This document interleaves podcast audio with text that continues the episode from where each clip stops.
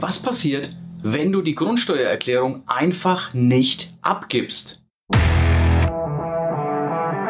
Der Cashflow Podcast. Dein Weg zu finanzieller und persönlicher Freiheit. Ja, das ist ein Thema, was tatsächlich sich viele fragen. Wir haben alleine heute Vormittag uns mit der Grundsteuererklärung beschäftigt und obwohl ich ein Team habe, haben diese, ich glaube, hier sind es irgendwas um die 20 Grundsteuererklärungen, die wir heute verfertigt haben uns eine Menge Zeit und Nerven gekostet. Wir haben uns dazu entschieden, das Ganze auf Papier zu machen, denn mit Elster hat es noch wenig Spaß, noch weniger Spaß gemacht, weil wir einfach hier den ein oder anderen Sonderfall haben. Dann haben wir es auf Papier gemacht.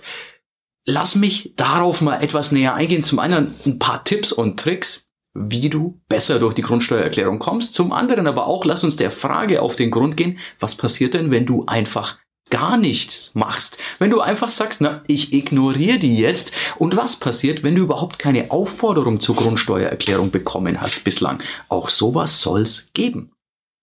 Nun, zum einen, warum nicht Elster und warum nicht das vereinfachte Programm und warum jetzt Papier?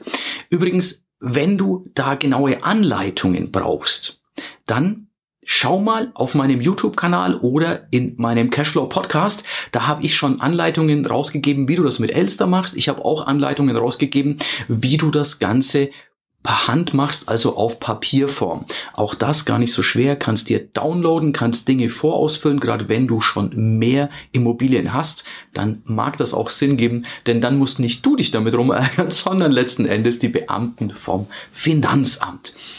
Für uns also die bessere Wahl, die Papierform bzw. PDF, alles, was wir mehrfach ausfüllen müssten, haben wir vorbefüllt und dann nur die Felder geändert, die sich eben ändern. Du hast ja gesehen, wenn du das Video siehst, alleine heute diese 21, 22 ähm, Geschichten, die wir ausgefüllt haben. Das ist jetzt nur Teil. Wir haben noch ein paar vor uns. Ähm, ja, es, es bindet unheimlich viel Kapazität. Deswegen haben aktuell, wir haben jetzt Mitte Januar, es gibt noch zwei Wochen Frist, die ist ja schon verlängert worden, aber deutschlandweit haben gerade mal 50 Prozent der Leute ihre Erklärung abgegeben. Ja, was passiert jetzt, wenn du einfach sagst, ich weigere mich, ich mache nicht mit. Nun, es ist tatsächlich so, dass das Finanzamt verlauten hat lassen und auch die Politik hat verlauten lassen, es wird keine weitere Verlängerung mehr geben. Sprich, du wirst erstmal angeschrieben und es wird erstmal ein, ja, erstmal ein Betrag festgesetzt, wie hoch der sein wird, ähm, so eine kleine Strafe wie fürs Falschparken und es wird dir eine neue Frist gesetzt.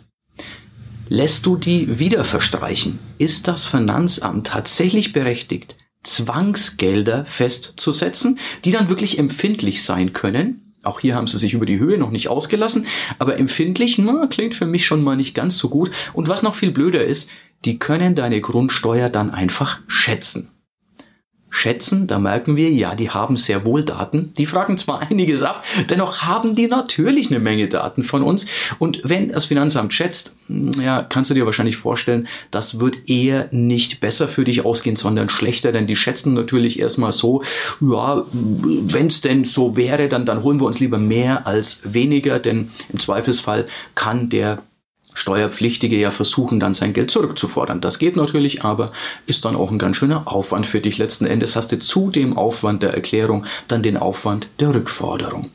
Wenn du bislang überhaupt noch keine Aufforderung zur Abgabe einer Erklärung bekommen hast, ist bei uns bei einigen Fällen, bei einigen Immobilien der Fall, dann würde ich dir empfehlen, füll's trotzdem aus. Dann hast du natürlich keine Fallnummer, alles andere würde ich aber trotzdem ausfüllen und hinschicken, ähm, denn dann bist nicht du in Zugzwang. Man könnte natürlich sagen, ja, auch wenn die es mir zugeschickt haben, haben sie es nicht per Einschreiben gemacht, können sie nicht nachweisen, dass ich es bekommen habe. Ah, ist aber eine, eine gefährliche Geschichte, weil gerade mit Ämtern, ja, es kann nach hinten losgehen und wenn du erstmal so einen Bescheid hast äh, über ein Zwangsgeld, dann ist es an dir, du hast die Lauferei, du hast die Umstände Und es ist einfacher, wenn du dir das gar nicht antust. Also füll das einfach aus. Ich verlinke dir hier auch nochmal in der Beschreibung den Link zu meiner Erklärung, wie du das ausfüllst, zu der genauen Anleitung. Da kannst du ja auch einen Download haben, wo ich dir ein Beispiel schon vorausgefüllt habe. Natürlich alles kostenfrei. Ähm, ich will ja helfen, dass möglichst viele von uns Investoren und Immobilienbesitzern da unbeschadet durchkommen. Also meine Empfehlung, mach dich noch drüber her, ich muss ehrlich zugeben, wir haben jetzt auch sehr lange gewartet. Keiner hatte Bock drauf in der ganzen Firma. Dennoch haben wir beschlossen, lasst uns angehen, lasst uns das Ganze lösen. Ist die bessere Wahl. Vielleicht noch ein Tipp, wenn du das per Post hinschickst, ähm, dann hast du nämlich auch keinen Nachweis selbst Einschreiben mit Rückschein und solche Geschichten kann ja immer noch, könnten die immer noch in Frage stellen, was war denn drin. Wir haben uns dazu entschlossen, dass pro Firma die ich habe, äh, wir eine E-Mail schicken, äh, wo die ganzen PDFs drin sind, weil wir haben die, wir füllen ja das sowieso als PDF aus. Wir laden das dann runter, speichern es ab, schicken es denen als PDF, so dass wir einen Nachweis haben und machen dort den Vermerk, dass es taggleich auch per Post rausgeht. So sind wir im Zweifelsfall zumindest in der Lage zu sagen, schau mal, wir haben es euch hier geschickt, hätte irgendwas nicht gepasst, ähm, dann hättet ihr reagieren können. Also zumindest hattet ihr von unserer Seite die Daten und auch den Goodwill. Ähm, momentan ist es tatsächlich so, dass die gar nicht überlastet sind. Das heißt, die können das aktuell relativ schnell abarbeiten, liegt aber auch daran, dass eben 50 Prozent noch nicht eingereicht haben, die sich aber darauf eingestellt hatten, dass viele einreichen würden und vielleicht ein bisschen überbesetzt sind mit Menschen, die gerne wenig tun. Ich meine, wir kennen das von unseren Beamten. Sorry, falls du jetzt Beamter bist, dann trete ich dir wahrscheinlich auf die Füße, aber wenn du auf die Arbeit kommst und schaust dich mal um, siehst du wahrscheinlich wenige, die der Arbeitswut verfallen sind. Für alle Nichtbeamten, naja, ihr wisst aus leidlicher Erfahrung, wovon ich spreche. Also meine Empfehlung, mach das Ganze, die kleinste Hürde ist das mit dem Papierantrag. Wo du den herkriegst, zeige ich dir auch in meinem Video oder meinem Podcast zum Thema, wie du das ausfüllst. Da zeige ich dir auch, wo du einen Download bekommst. Du findest auch ähm, ein Video von mir, wo ich dir zeige, was sind die fünf, sechs größten Hürden, die du haben kannst, wie löst du diese. Dann würde ich zusätzlich empfehlen, das Ganze per E-Mail einzureichen für dich als Sicherheit und mit dem Hinweis, wenn es das falsche Finanzamt sein sollte, wenn du jetzt keine Aufforderung bekommen hast, wenn es das falsche Finanzamt sein sollte, dann Trick fristgerecht weiterleiten. Also fordere das Finanzamt auf, das fristgerecht weiterzuleiten. Damit hast du den schwarzen Peter sozusagen weitergegeben. Ich hoffe, das hilft dir so ein bisschen bei der Entscheidungsfindung. Ich würde dir wirklich ans Herz legen, mach das, füll das aus. Ähm, denn es wird nicht besser werden. Also wenn du es nicht tust, ich kann dich grundsätzlich verstehen, aber es wird die Situation nicht besser machen. Wenn du hier Mehrwert hast, gib mir super gerne einen Daumen hoch, lass mir ein Like da, ich freue mich. Wenn du irgendwelche Fragen hast, post es mir in den Kommentaren, auch wenn du sagst, ey, finde ich gut, finde ich schlecht, was auch immer.